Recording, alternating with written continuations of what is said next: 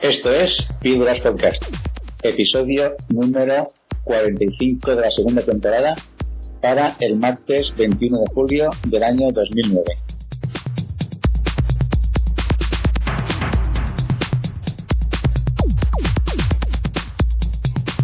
En Píldoras Podcast podrán escuchar noticias, reportajes, audiolibros y aquellas cosas interesantes que son difíciles de encontrar en la falsimedia oficial o comercial, salvo muy contadas excepciones que confirman la regla general. Nos pueden encontrar en http píldoraspodcast.info.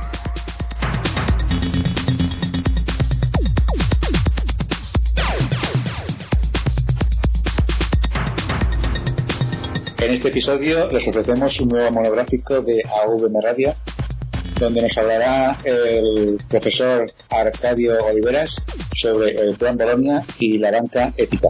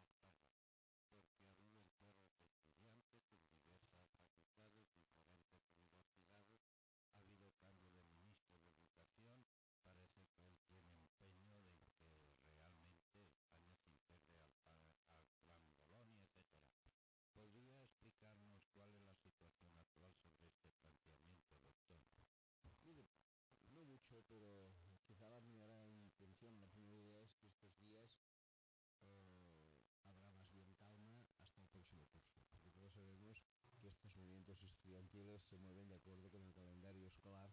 El calendario escolar indica que dentro de una semana o 15 días empiezan los exámenes y ya sabe usted que en épocas de exámenes las cosas desaparecen por tanto después de exámenes todavía habrán vacaciones, en consecuencia será hacia octubre o noviembre que volvamos a hablar del tema. Lo cual no significa que, como usted ha dicho muy bien, no se haya tratado el tema durante este curso, que se ha tratado y se ha tratado mucho y de distintas maneras. Eh, el plan Bolonia acabará entrando en vigor, nos guste o no nos guste, a partir del año 2010, porque esta es la previsión que había para ello. Lo que sí que es verdad es que estas movilizaciones estudiantiles pueden haber conseguido algunos cambios que no dejan de ser importantes en el proyecto inicial. No tanto en la estructura de la enseñanza, que esto seguirá prácticamente igual, pero sí en detalles que tienen que ver especialmente con temas económicos que afectan a los estudiantes, todo el sistema de becas, todo el sistema de si los cursos de posgrado son de pago o no son de pago, si las partes públicas de la enseñanza durarán solo tres años, durarán cinco años, hay una serie de cuestiones que quizás se vayan mejorando, yo pienso que en buena medida como impulso de estas uh, huelgas anteriores y con la voluntad de llegar a un pacto. Esto es la impresión que tengo de momento. Si quieren, después andará en más profundidad en lo que decían los estudiantes que era bueno y lo que decían que era malo, que sería otra, otra cuestión. Pero parece ser de que el contenido y la razón del cambio de implantación de este plan Bolonia en sí es positivo, ¿no? Mire, en parte sí y en parte no. En parte sí, porque lo que intenta es cambiar un poco sistemas que estaban anclados en uh, viejos esquemas de enseñanza y por tanto aprovechar que hoy hay nuevas tecnologías y que se puede aprender de un modo distinto no parece mal, hacer clases mucho más participativas, uh, hacer ejercicios que incluso se pueden presentar a distancia, poder hacer evaluaciones continuadas de los alumnos en lugar de tener que hacer exámenes, hacerles aprender en formas grupales y no siempre en empolladas individuales. Eh, todo esto parece que es positivo. Al fin y al cabo, esto es, eh, en cierta manera, el sistema anglosajón de enseñanza frente al sistema mediterráneo. El sistema anglosajón, siempre visto, ¿no? ahora ya hace muchos años, estudiantes eh, catalanes que van por allí y cuando regresan te dicen que prácticamente no han asistido a ninguna clase, que solamente lo que han hecho son trabajos continuados, eh, seminarios de discusión, ejercicios, monografías, cosas por el estilo. En cambio, si alguien se traslada a Italia o se traslada a Francia o se traslada a Grecia, eh, lo que tendrá son anfiteatros con 500 personas, como aquellos que veíamos en la Sorbona eh, retratados, y con un sistema de enseñanza más bien de clase eh, magistral. Se quiere pasar al modelo anglosajón, que se ha demostrado más eficiente y que seguramente tiene sus ventajas, pero con una pega, y aquí es donde empieza el problema que no se han puesto la cantidad de dinero necesaria como se han puesto en los países anglosajones. Aquí no se puede pedir a los profesores que uh, hagan evaluaciones continuadas con grupos de 120 alumnos. Se pueden pedir evaluaciones continuadas con grupos de 20 alumnos, pero no de 120. De manera que el proyecto es bueno, pero los medios que se han colocado no son tan buenos. Esto como primera pega. La segunda pega, que si quiere es de un carácter distinto, la podemos considerar después, es que es un proyecto que está destinado a algo que aparentemente es bueno, pero que no es totalmente bueno, que es que los profesionales que salgan de la universidad estén completamente al servicio de la empresa. Que los profesionales han de estar al servicio de la empresa me parece evidente, pero crear una universidad cuyo único objetivo es suministrar profesionales al mercado no me parece acertado, porque una universidad debe hacer otras cosas, debe hacer progresar la ciencia, una universidad debe hacer la crítica de la sociedad, eh, una universidad debe transmitir conocimientos y por tanto que todo se quede limitado a que se suministren profesionales al mercado y de ahí deriva que el mercado es único porque es mercado único europeo y se quieren profesionales homologados en Europa para atender a este mercado, no es que sea una cosa mala, pero no es el fin principal como se ha dado a conocer en el plan eh, Bolonia. Esto para mí serían las dos pegas más importantes. Primero, un plan llevado directamente al mercado y segundo, un plan que no ha puesto los medios suficientes para que se pueda cumplir lo que en teoría se dice y que a lo mejor no está nada mal. Pero homologar los títulos de todas las universidades europeas en sí parece que es positivo, ¿no? Claro, claro, claro que es positivo. Ya digo que es positivo, pero que no debería ser el único objetivo de Bolonia. Es positivo. Pero la, las motivaciones de los estudiantes al hacer estas manifestaciones, yo creo que no han profundizado tanto como usted nos está explicando ahora de, de lo que es el Plan Bolonia. Yo sí, quizás pienso mal, pero yo creo que la motivación principal de ellos es porque ven que tienen que trabajar mucho más de lo que están haciendo ahora con el plan Bolonia. Tendrán que estudiar mucho más, tendrán que hacer más ejercicios y yo creo que esto es lo que les molesta a ellos en primer lugar. Más que los resultados del plan Bolonia eh, en el aspecto de que va dirigido solo a empresas y tal. No, no creo que hayan profundizado en este aspecto. Bueno, puede ser que muchos no y otros sí, porque al fin y al cabo sí. en estas manifestaciones hay desde personas que acaban de incorporarse a la universidad hace tres meses y que casi no saben de qué va la cosa, Exacto. hasta otros estudiantes y más otros, incluso profesores, que protestan frente a la situación. Que en muchos casos puede darse lo que usted dice, no lo dudo, pero también es cierto que en muchos casos a estos propios estudiantes se les ofrecen mayores dificultades. No tanto en la medida en que tengan que trabajar más, que esto quizá estaría bien, sino en la medida en que algunas facilidades que antes los estudiantes tenían no tienen no solamente en la universidad. Esta misma semana pasada hemos visto en Barcelona manifestación en la calle en protesta porque se va a quitar de algunos institutos de la ciudad lo que se llama la enseñanza nocturna. La enseñanza aquella que entraban a las 6 de la tarde hasta las 6 de la noche aquellos que estaban trabajando durante el día. Bueno, pues un poco lo mismo también pasa en la universidad. Hay gente que estudiaba por la mañana hacía trabajo por la tarde, o al revés, trabajaba por la mañana y estudiaba por la tarde, y ahora esta mayor necesidad, que usted muy bien apunta, de trabajo, les impide prácticamente acudir al mercado laboral durante el resto del día. Esto para alguien que tiene pues eh, la fortuna asegurada o tiene pagos de su familia está bien, pero para otros es, es más difícil. Lo mismo sucede, por ejemplo, en la famosa cuestión de la movilidad. Se ha prestigiado mucho Bolonia y esto es bueno, diciendo que los estudiantes pueden moverse de un rincón a otro de Europa y bueno, conocer el mm. mundo, tener experiencias nuevas, lo cual sin duda es, es positivo. Pero claro, ¿quiénes son los que pueden ir? aquellos que tienen una beca, sí, pero la beca Erasmus en algunos países es muy sustanciosa. En España es una beca bajísima, 200 o 300 euros, que es lo mejor de los casos te sirve para hacer el viaje de ida y vuelta una sola vez al sitio donde vayas a ir. Con lo cual aquí empieza una segunda discriminación. El que tendrá movilidad es aquel que tendrá dinero para pagárselo, porque tampoco con el nuevo plan podrá, pues si va a Inglaterra, hacer de lavaplatos en Inglaterra porque no tendrá tiempo. De manera que esto es, eh, es otra pequeña pega considerable. Y todavía aquí en este tema añadiría otra pega que para mí es grave, que es que esta movilidad existe dentro del ámbito de la Unión Europea. Tú puedes irte a Lituania, puedes irte a Malta, puedes irte a Chipre, pero no puedes irte a Marruecos, que está aquí al lado y los contactos, y entiendo, de España con Marruecos son enormemente superiores desde el punto de vista comercial, humano, eh, migratorio, lo que se quiera, que desde el punto de vista lituano, o letón, o maltés, o chipriota. Y por tanto hay cosas que no se han acabado de, de perfilar. Es verdad que los estudiantes No, no, siempre. pueden estar enfadados porque trabajan más. No, no, No, no, siempre hay inconvenientes en todo, pero yo creo que los estudiantes que trabajan, hasta cierto punto, pues sí, les veo un motivo en ir contra el Plan Bolonia. Pero es que me parece que la mayoría de los manifestantes no son precisamente los que trabajan. No, probablemente no lo No, son. o sea, Es verdad. Sí, por eso decía yo lo de que el motivo de ellos es un poco el no tener que trabajar.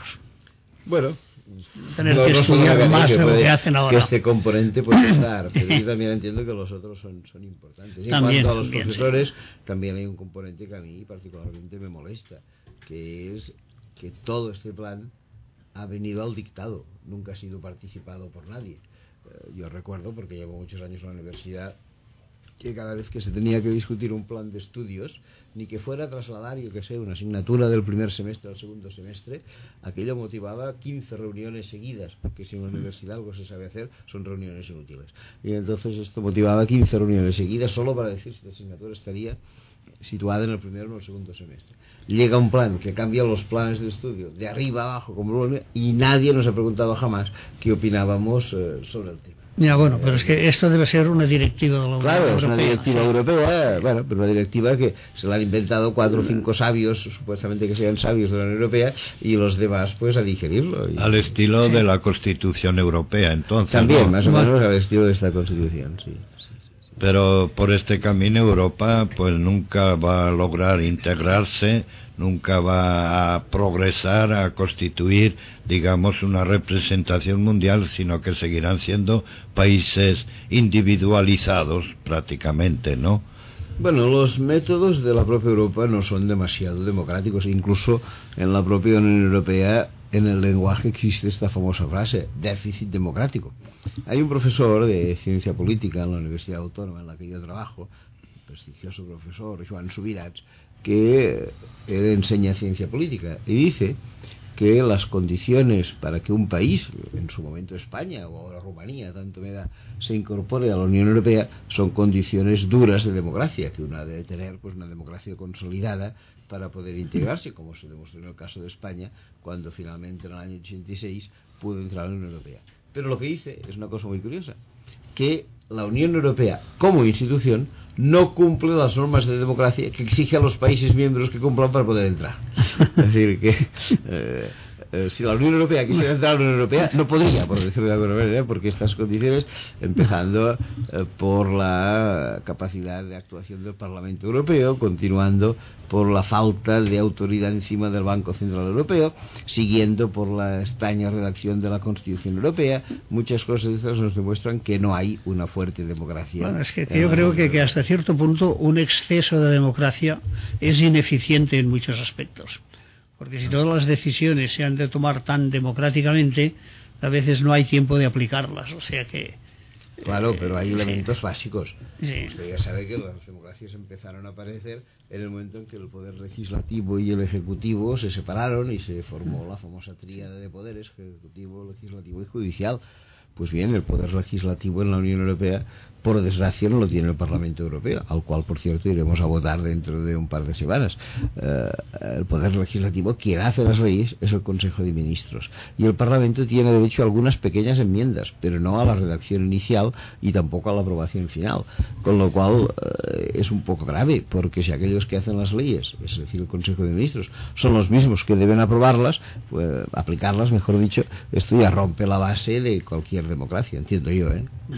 Y esto no es echa la ley, echa la trampa. Bueno, claro, echa la ley, echa la trampa seguro.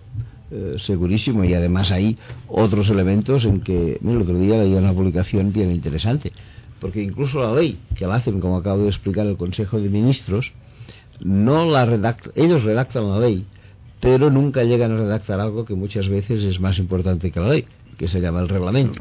Supongo que ustedes conocen aquella afirmación del conde de Romanones que decía que no ustedes las leyes que yo haré los reglamentos. Bueno, pues eh, en el caso de los reglamentos, y usted lo que dice muy bien, echa la, echa la trampa, no existe ningún tipo de democracia. Leí una revista unas eh, informaciones preciosas sobre cómo estos lobbies que se encuentran en la Unión Europea, en Bruselas, son capaces de modificar no las leyes, porque esto corresponde a los ministros, pero sí los reglamentos, para que estos reglamentos actúen en su favor.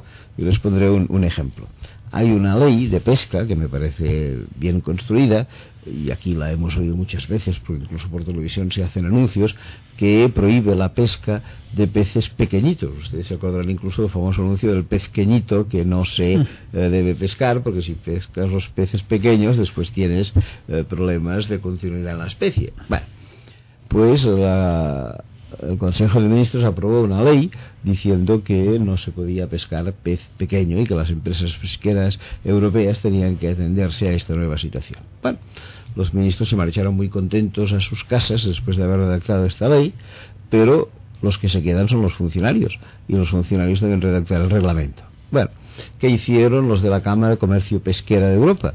Decir que ellos aconsejaban que las redes tuvieran unas medidas determinadas porque según la red sea más ancha o más estrecha, permitirá que el pez pequeño se escape o no se escape de la red en el momento de la pesca. Si tú pones una red muy tupida, muy estrecha, el pez pequeño no se va a escapar. Si pones una red de amplias medidas, el pez pequeño se escapará. Pues bien, la patronal pesquera solicitó al Consejo de Ministros una red de una estrechez milimétrica, de algo en el que no se podía escapar ni un solo pez.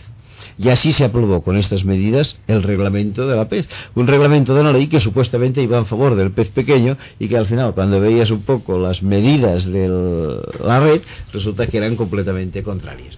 Es lo que decía usted. echa la ley, echa, la, trampa, sin ninguna duda. Pero por este camino las sociedades no pueden avanzar bajo ningún concepto, ¿no? Siempre serán esos grupos de poder, como usted ha dicho, los lobbies, quienes impondrán la realidad existencial de nuestro mundo, ¿no? ¿Hasta cuándo las sociedades podrán aguantar estas realidades? Bueno, es idealista. Eh, afortunadamente hay lobbies de los que usted habla, pero en múltiples direcciones. Hay lobbies que actúan eh, como acabo de explicar, para favorecer una industria pesquera o una industria del automóvil o una industria de lo que usted quiera, pero después también hay lobbies, que no se llaman lobbies, sino movimientos sociales, grupos de presión, que actúan en dirección contraria. Y aquí lo importante es saber quién se llevará el gato al agua, quién tendrá más fuerza, porque seguro que mientras los del gremio pesquero de Bruselas piden unas redes de milímetros pequeñísimos, probablemente, yo que sé, los de Greenpeace o no sé quién en este caso, pues debe abogar para que los peces pequeños se salven y también con seguridad debe estar haciendo lobby en Bruselas, en sentido contrario. Eh, de manera que se trata de ver quién es más fuerte de los dos y quién se lleva el gato al agua. Pues usted que es uno de los líderes de estos grupos de movimientos sociales y que justamente es el presidente de uno de estos grupos denominado Justicia y Paz, Justicia y Paz en Cataluña concretamente, eh, ¿qué perspectiva, qué confianza dentro de esta ilusión, de este coraje que usted manifiesta de conseguir realmente que la sociedad llegue a tener un cariz de justicia mucho más real del que tenemos actualmente. Eh, ¿Lucha por el ideal o lucha simplemente por decir que está en una lucha pero sabiendo que no va a conseguir lo que se propone? No, que va, estas luchas hacen pequeños avances a la sociedad, quizá no todos los que quisiéramos y desearíamos, pero hay cosas que paulatinamente van progresando y hay cosas de las que antes no se hablaba y ahora se habla, yo qué sé, sin ir más lejos, un tema que está muy sobre la mesa, especialmente a raíz de esta peste, de la cual por cierto se habla una semana no se vuelve a hablar más, eh, porcina o, bueno, gripe porcina o como lo quiera usted llamar. Bueno, hay grupos que eh, tienen unos intereses creados, pero hay otros que son capaces de desmentir estos intereses creados. Y entiendo que lo que se trata es de ver cuál es la fuerza mayor que puede haber entre unos y otros. Yo me acuerdo que cuando había la guerra de Irak, cuando empezó la guerra, eh, el New York Times, el periódico, decía algo muy interesante. Decía, en este momento solo hay dos grandes poderes en el mundo. Estados Unidos y los manifestantes de la calle en contra de la intervención de Irak de Estados Unidos. Esto lo decía el New York Times. Es decir, hay dos tipos de poderes.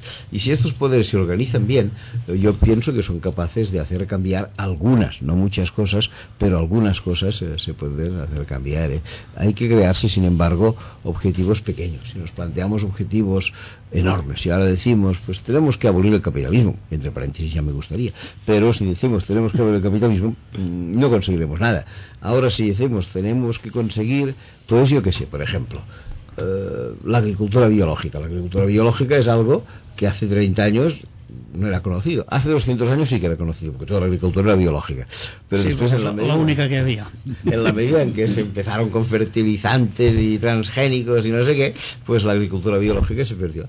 Pero hubo gente que dijo, no, esto no puede ser, esto es foco de enfermedades, aquí pues las simientes quedarán, las semillas quedarán en manos de unos pocos, hay que cambiar. Bueno, pues yo recuerdo haber ido al barrio de Sants de Barcelona hace 20 años con una amiga y compañera que era socio de una cooperativa ecológica, eh, me la mostró por primera vez, yo no había ido a hablar jamás de esas cooperativas de productos agrarios ecológicos que se producían sin fertilizantes y sin nada, y quedé sorprendido.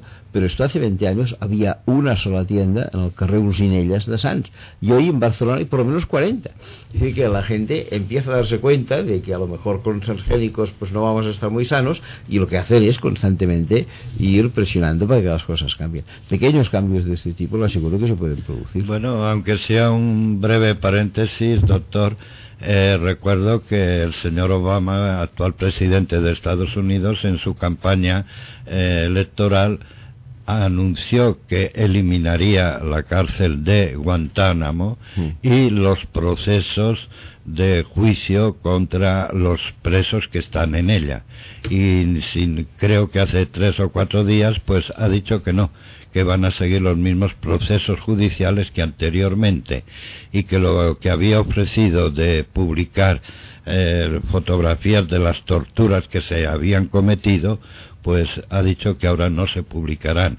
Entonces, este juego social, ¿verdad?, de anunciar unas cosas y cuando están en el poder realizar lo contrario de lo prometido, me parece que los movimientos sociales que usted menciona poco, poco o nada tienen que hacer, ¿no?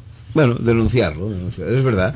Es verdad, Obama cerrar a Guantánamo como cárcel, quizás no como base, pero que piensa trasladar a los presos a otras cárceles en el interior de Estados Unidos, en los cuales, sin juicio, pueden estar detenidos preventivamente meses y meses, lo cual es una ilegalidad absoluta que ha anunciado, como usted dice muy bien, Obama hace pocos días. o quedé escandalizado de esta decisión de Obama, pero es verdad, una cosa son las promesas electorales, otras son las realidades. Pero como mínimo debemos denunciar constantemente estos actos. No sé si llevan a mucho o poco, pero en fin, cuando Guantánamo se ha tenido que cerrar, aunque no se cierre bien, como estamos diciendo, ha sido porque ha habido muchas denuncias de gente que han dicho que esto no lo querían. Y por tanto es gracias a esta opinión pública, algún reportero atrevido que se ha atrevido a dar algunas escenas, cosas por el estilo. Esto es útil, es útil, aunque después venga el paso atrás como el que usted acaba de señalar. No, pero el hecho, el hecho de que haya rectificado Obama el hecho de que en principio se tenían que suprimir los juicios militares, cambia ahora, ha rectificado y ha dicho que no, que volvería a haber juicios militares, aunque con más garantías que de lo que había antes. O sea, lo que se ha ganado es esto, que estos juicios militares hay más garantías. Eh, pero de todas formas, de todas formas, para el prestigio de él, yo creo que sí era necesario esta rectificación, no lo sé, pero ha demostrado de que sus decisiones ya no son tan firmes y llega un momento en que rectifica. Mm. Esto no sé si para, para él, para su prestigio personal, no creo que, que, haya sido lo mejor. Mirando desde el punto de vista del prestigio personal de Obama. Porque claro, todas las medidas que tomaba, todo lo que decía, pues en principio, pues es aquello que decimos nosotros vulgarmente, iba a misa. En cambio ahora ha rectificado. Ha rectificado ¿por qué? Yo creo que ha sido más que nada por presiones que ha recibido muy fuertes mm. del estamento militar de los Estados Unidos. Probablemente, probablemente, sí, sí. Bueno, pero el estamento militar ya le impuso a este secretario de defensa que tiene ahora, que nunca lo cambió respecto de Bush. Sí, eso señor Gates. Lo ha mantenido, lo ha mantenido. Pues volviendo a este tema que usted conoce también y del cual es uno de los presidentes de estos movimientos sociales, Justicia y Pau, creo que uno de sus objetivos es la, ética, eh, la banca ética. Y recientemente han tenido un encuentro sobre este tema. No sé si ha sido en Menorca o podías ponernos un poco, eh, primero que la banca ética, hasta qué punto se está desarrollando este objetivo y cuál es la situación actual de la banca ética concretamente eh, aquí en esta zona de Cataluña y en España, doctor. Bueno, nosotros entendemos eh, a una banca ética una banca que tiene una operativa 100% eh, normal, ¿no? se distingue de los otros bancos, los directivos son también bancarios de oficio. La única diferencia, pero muy importante, es la que tiene que ver con la transparencia. Se dan a conocer todos los créditos a quién se han dado y qué tipo de beneficiario ha sido beneficiario de crédito. Pero previamente la condición es que los créditos que se han dado no se hayan dado a empresas que no cumplan una serie de condiciones de ética que se le exigen. Hay una lista de 50, 60, 70 condiciones éticas en las que un banco no puede entrar en el negocio si la empresa al que le da el crédito incumple alguna de estas condiciones. La empresa a la que se da crédito no puede estar en el negocio de las armas, no puede estar en el negocio de las nucleares, no puede estar en el negocio de la droga, no puede estar en la explotación infantil, no puede estar en la discriminación de la mujer, eh, no puede estar a veces en el tabaco, no puede estar a veces en el alcohol, no puede estar a veces en otras cosas. Hasta más de 100 condiciones se han instalado.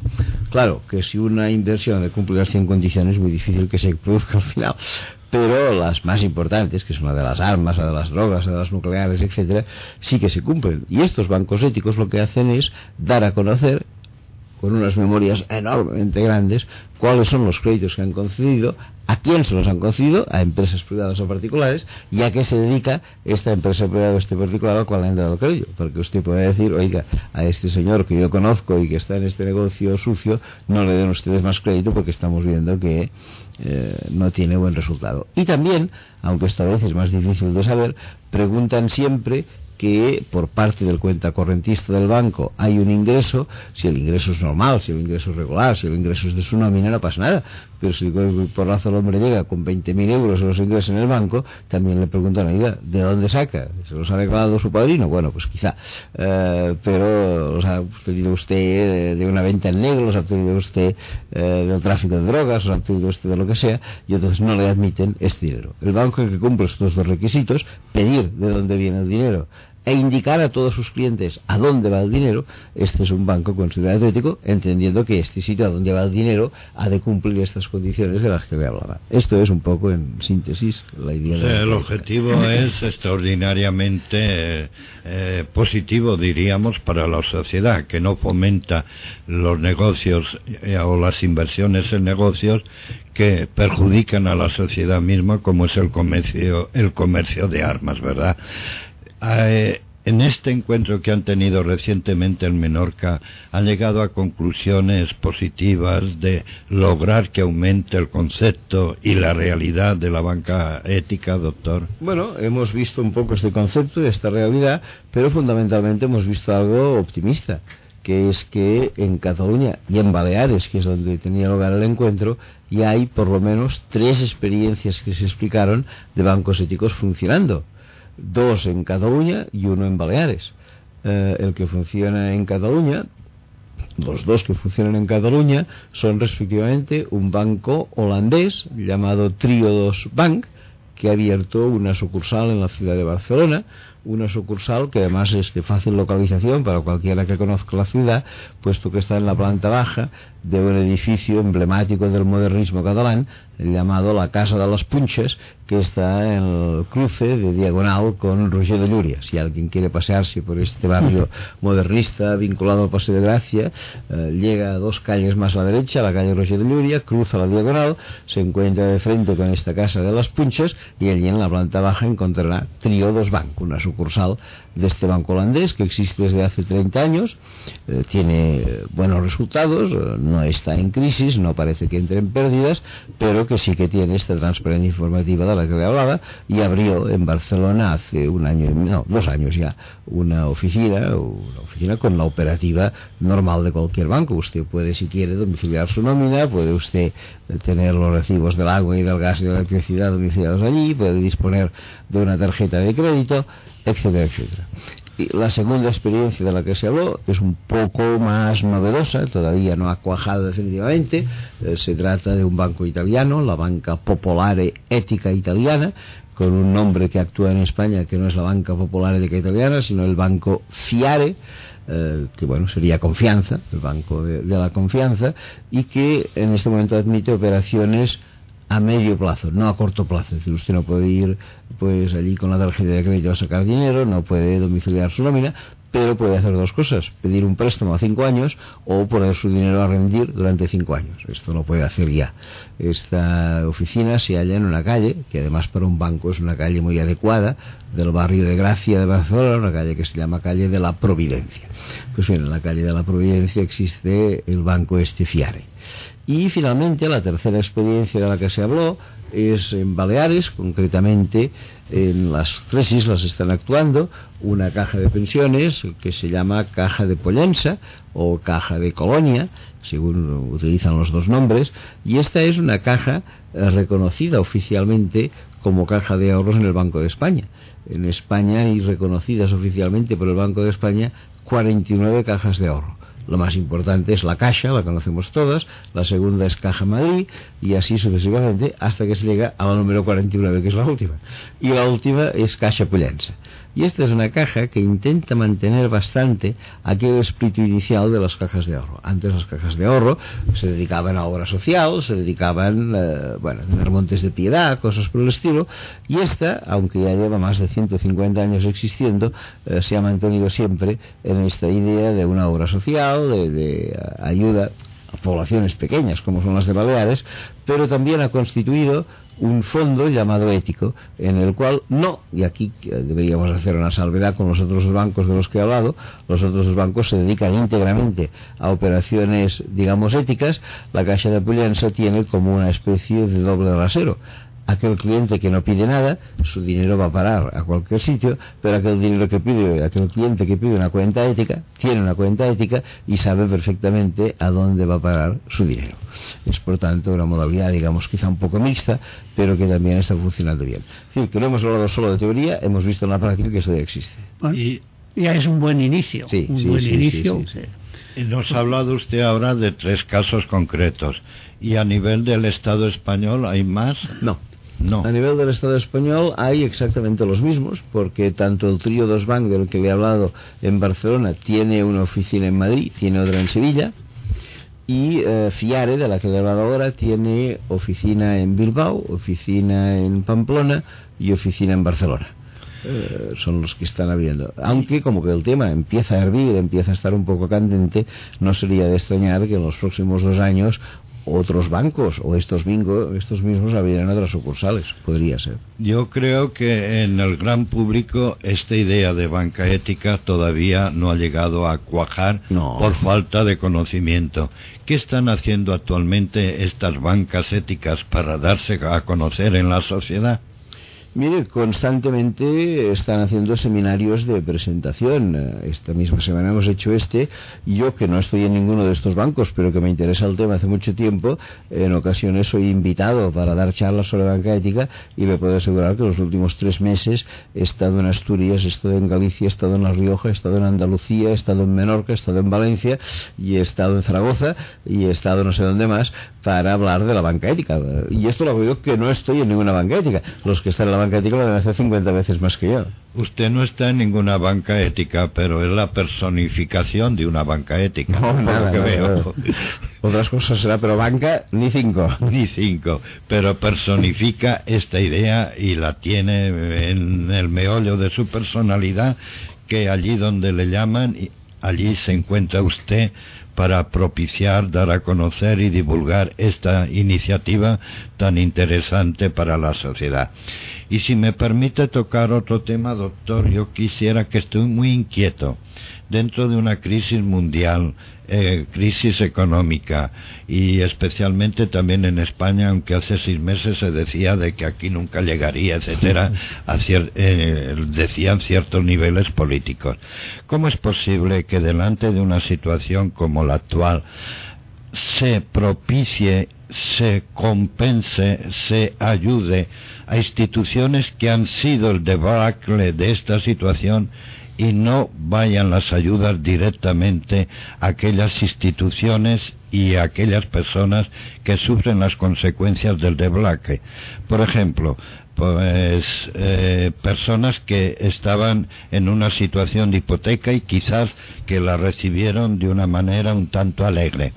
Entonces el responsable sería aquella institución bancaria que dio irresponsablemente una hipoteca. Pero la situación es que se va a ayudar a subsidiar a la institución irresponsable y no a la persona y a la familia que está sufriendo las consecuencias.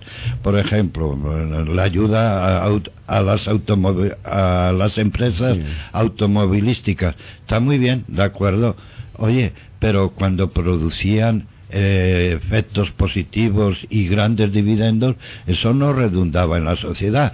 ¿Por qué no hay una sanción, en otras palabras, directamente contra aquellas instituciones que han creado esta situación? en- y se les ayuda en lugar de ayudar a las personas y familias que sufren la situación, doctor. Mira, yo me pregunto la misma cosa que se pregunta usted, ¿por qué esto sucede? Y eh, creo que lo dije en esta mesa un día, pero lo voy a volver a decir. Esto será, ¿por qué se ayuda al banco y no se ayuda pues al que está con la hipoteca colgado? Pues sencillamente porque el Estado que da el dinero y el banco que lo recibe son los mismos o íntimos amigos y el ministro cuando termine acabará siendo consejero de aquel banco y ya está. Y son ellos mismos todos y por eso se ayudan y nada más. Es la única explicación que encuentro. Está muy mal hecho, claro. Incluso hay gente que a veces actúa de una manera distinta. Yo en este sentido eh, estoy bastante contento de la manera de actuar del primer ministro británico, del señor Gordon Brown, porque este señor lo que ha hecho es dar dinero pero quedarse intervención en el banco, no, dar dinero a cambio de que después ellos no dieran crédito a otros. Me ha dicho, oiga, esto paso a ser accionista o paso a nacionalizarlo, no sé exactamente cómo lo ha dicho, pero tener intervención, por ahí iríamos mejor, claro, dar dinero a fondo perdido, que quizá no sea fondo perdido, quizás sea para estabilizar estos bancos, pero bueno, en cualquier caso, el Banco de España garantiza, creo que son 100.000 euros a todos los que estén enganchados por algún banco y no está nada mal, por tanto ya lo pueden hacer. Sí, son los que estén enganchados, pero aquellas familias que tienen una hipoteca y que de golpe eh, se han quedado sin trabajo, que han recibido una hipoteca quizás sobrevaluada de sus posibilidades, etcétera, y que ahora están en una angustia que prácticamente están en la calle. ¿Por qué no van estas ayudas directamente a estas familias y no a las instituciones bancarias? Porque después la institución bancaria eh, sabemos de que ha cerrado el grifo y toda eh, la facilidad que tenía para dar la hipoteca, ahora por más garantía que le ofrezcas, la hipoteca no te llega, o el pago de la hipoteca, o la facilidad de, la- de pagar la hipoteca, ¿no? Esto es muy grave para la sociedad, doctor. Bueno, porque transmite una crisis que es de origen financiero a la economía real. Mientras la crisis solo es bursátil, pues no pasa nada. Esta crisis se transfiere a la economía real y se deja de dar crédito, los empresarios no pueden vender, los clientes no pueden comprar, y entonces tiene usted un salto a la economía real. Pero bueno, Benet quizá nos explique mejor. No, bueno, yo, yo, yo eh, en primer lugar, eh, esta ayuda que dan a los bancos, no creo que sea exclusivamente por amistades personales entre los ministros y los directivos de los bancos. Claro, yo lo digo para exagerar, pero Bueno, algo hay para exagerar, verdad. bueno, algo, algo, algo puede haber, pero yo creo que esta ayuda es también una ayuda indirecta a, a- a los trabajadores, a los empleados, en primer lugar, para que el banco no quiebre y por lo tanto no queden lo- los empleados eh, que tengan que ir al paro. En segundo lugar, para que el banco se mantenga firme, porque entonces, si el banco quebrara, pues sufrirían mucho más los que tienen hipotecas y los que dependen también de- de- del banco. Y eh, en tercer lugar, no sé, no sé de eso de que ya habíamos hablado de las ayudas a los bancos, las ayudas a, a Si no las, a las industrias, a las industrias automovilísticas, pues también son precisamente por esto, para evitar que queden 2.000 obreros sin trabajo. No, no es para ayudar a los, eh, a los dueños de las industrias automovilísticas. Es más que nada la ayuda es precisamente para que no quede engrosado el paro. El problema es que cuando estas industrias automovilísticas sacaban beneficio, se lo guardaban para los dividendos de sus accionistas. Y ahora no hicieron ninguna reserva, no hicieron ninguna nota de precaución. Los bancos a veces hacen reservas en sus beneficios y tanto para ser. No, no, pero en claro que hacen reservas, De sí. las empresas de automóvil, si es que las hicieron, no se notan, porque las tendrían que haber hecho de sus beneficios para afrontar. No se notan porque esto ha sido una equivocación de las industrias automovilísticas, porque como veían que el mercado iba en aumento y que cada vez pues pedían más coches, lo que han, sido- han hecho es destinar este dinero a ampliaciones de su industria, hasta que ha llegado el momento que, que ha aparecido, no tanto como en el asunto inmobiliario, pero también ha aparecido una burbuja de exceso de producción de los automóviles. Sí. Y entonces es cuando pues ya eh, estas burbujas, pues como siempre ocurre cuando se hinchan demasiado, pues revientan. Y ya ha llegado el momento en que ha reventado tanto en la parte inmobiliaria como en la parte de producción de automóviles, que son Sí. las, do- lo- lo- las dos industrias más importantes que hay. Sí. Sí, sí, sí, sí. Doctor Oliveras, ¿qué le parece? Chávez dice que na- nacionalizará, el Santander en una semana. Chávez, el de Venezuela. Sí, nuestro amigo Chávez. Bueno, es posible. Este señor Sí, tiene no, idea sí. de bombero toda la vida. ¿no? Puede hacerlo, hace ya tiempo que, Sí, que sí. está insistiendo en el asunto. Y bueno, y tampoco pasará gran cosa, porque el Banco Santander de Venezuela representa dentro del Banco Santander una porción tan pequeña que, que ni lo va a notar el Banco de Santander. Y otros 90 millones para la banca. Mm. No sé para cuál, si es para la banca privada, si es para la banca del Estado. No, no, es serán decir, aquí. 90 mil millones. 90 mil millones. 90.000 millones. Sí, sí. 90 mil millones. Bueno, no sé, depende, claro. Sí, sí, sí, sí, depende. Sí, no, no, estos son ayudas a bancos y cajas, no solo a, ban- a bancos y cajas. Sí. Bien, va venciendo el tiempo. Doctor, última pregunta. Una sociedad con casi el 20% de personas en el paro puede salir adelante Bueno, una sociedad... cuando se hacen inversiones que no son reproductivas como actualmente la ayuda en los ayuntamientos, los ayuntamientos no pagan las deudas que tienen, etcétera. Me parece de que están jugando con toda con la opinión pública de qué manera, ¿no, doctor? Mire lo que decía usted, eh, se hizo este plan de ayuntamientos para frenar un poco este paro, que es una cosa, es lo que se llama el chocolate del loro. Pero de todos modos es significativo, porque en total en España para los ayuntamientos se otorgaron 9.000 millones de euros. Y 9.000 millones de euros exactamente la misma cantidad que el Banco de España ha destinado para avalar los fondos de Caja de Castilla-La Mancha. Es decir, que un solo banco que va mal recibe él solito el mismo dinero que todos los ayuntamientos de España reciben para luchar contra el paro, lo cual no deja de ser una perversa contradicción y muy importante. Eh, claro está, con el 20% de paro una sociedad va mal, pero lo que va mal son especialmente el 20% de parados, porque después hay otros que se, se ganan la vida muy bien en este momento y que no notan el paro, al contrario, tienen ingresos extraordinariamente altos que valdría la pena saber cómo los están obteniendo. Eh, la segunda respuesta es hay que buscar subsidio de paro para ayudar a esta gente, claro, si ellos están en paro. Y la tercera respuesta es para pagar el subsidio de paro no hay dinero, excepto si hacemos algo que ya he dicho en esta mesa, que es perseguir el fraude fiscal. Si perseguimos el fraude fiscal, seguro que encontraremos dinero para luchar y para apoyar a estos parados. Pero son tres cosas en las que no siempre es fácil que se produzcan decisiones políticas al respecto. Pues que algún día usted puede estar en el ministerio para que imponga no, no, no, no, no.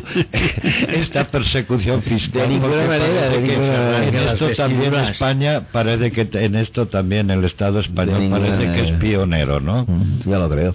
Las cantidades de fraude fiscal, ayer creo que lo dije aquí, la Pompeu Fabra lo ha evaluado en 80.000 millones de euros al año, que es una cantidad inconmensurable. Al año. Es muy, muy, muy fuerte. El, fraude fiscal es importantísimo, sí. Bueno, sí, pues... creo que, que, son dos cosas según la mayoría de los economistas dicen. Con el fraude fiscal muy pocos se meten. Ahora, lo que, lo que reclaman todos los análisis es la reforma del mercado de trabajo. O sea, para que desapareciera la temporalidad en los contratos de trabajo para que fuesen todos contratos indefinidos con unas eh, ciertas matizaciones y también la, más importante por la que yo creo que no se atreven a reformarlo es que entonces el despido resultaría más barato para las empresas. Y claro esto no, no, no se atreven a hacerlo porque, claro, si, si hay un despido más barato, esto restará votos al gobierno que tome esta medida y aunque sería muy necesario tomarla, pues nadie se atreve a hacerlo porque el defecto que tenemos aquí es que todos los gobiernos, eh, todos eh, eh, solo aspiran a ganar las elecciones, no, no afrontan de, de lleno los problemas de Estado. Gracias, doctor, por estas ilustraciones de temas de actualidad y que están candentes y que pareciera ser que nuestros dirigentes políticos nos trataran como inconscientes, irresponsables, como si no tuviéramos capacidad de reflexionar sobre las mismas y siguiéramos pues con las situaciones actuales, eh, pasando dificultades unos y otros viviendo a lo grande. Eh, amigos radio oyentes, cualquier consulta aclaratoria que deseen hacer al doctor Arcadio Oliveras pueden dirigirse directamente desde la web que nos sintonizan la palabra contáctanos que inmediatamente les contestará o dirigiendo un correo a VM Radio o a Juan J Morera arroba a AVM Radio y como siempre esta emisora, le recuerdo, no descansa las 24 horas del día. Y por último me atrevo a recomendarles que si quieren conocer o saber o escuchar alguno de los programas como su emisora, simplemente seleccionen eh, los temas que les interesan en el buscador de nuestra web y ustedes tendrán su propia emisora a la medida de los temas que deseen. Muchas gracias a todos, amigos radioyentes, especialmente al doctor Arcadi Oliveres. Adiós.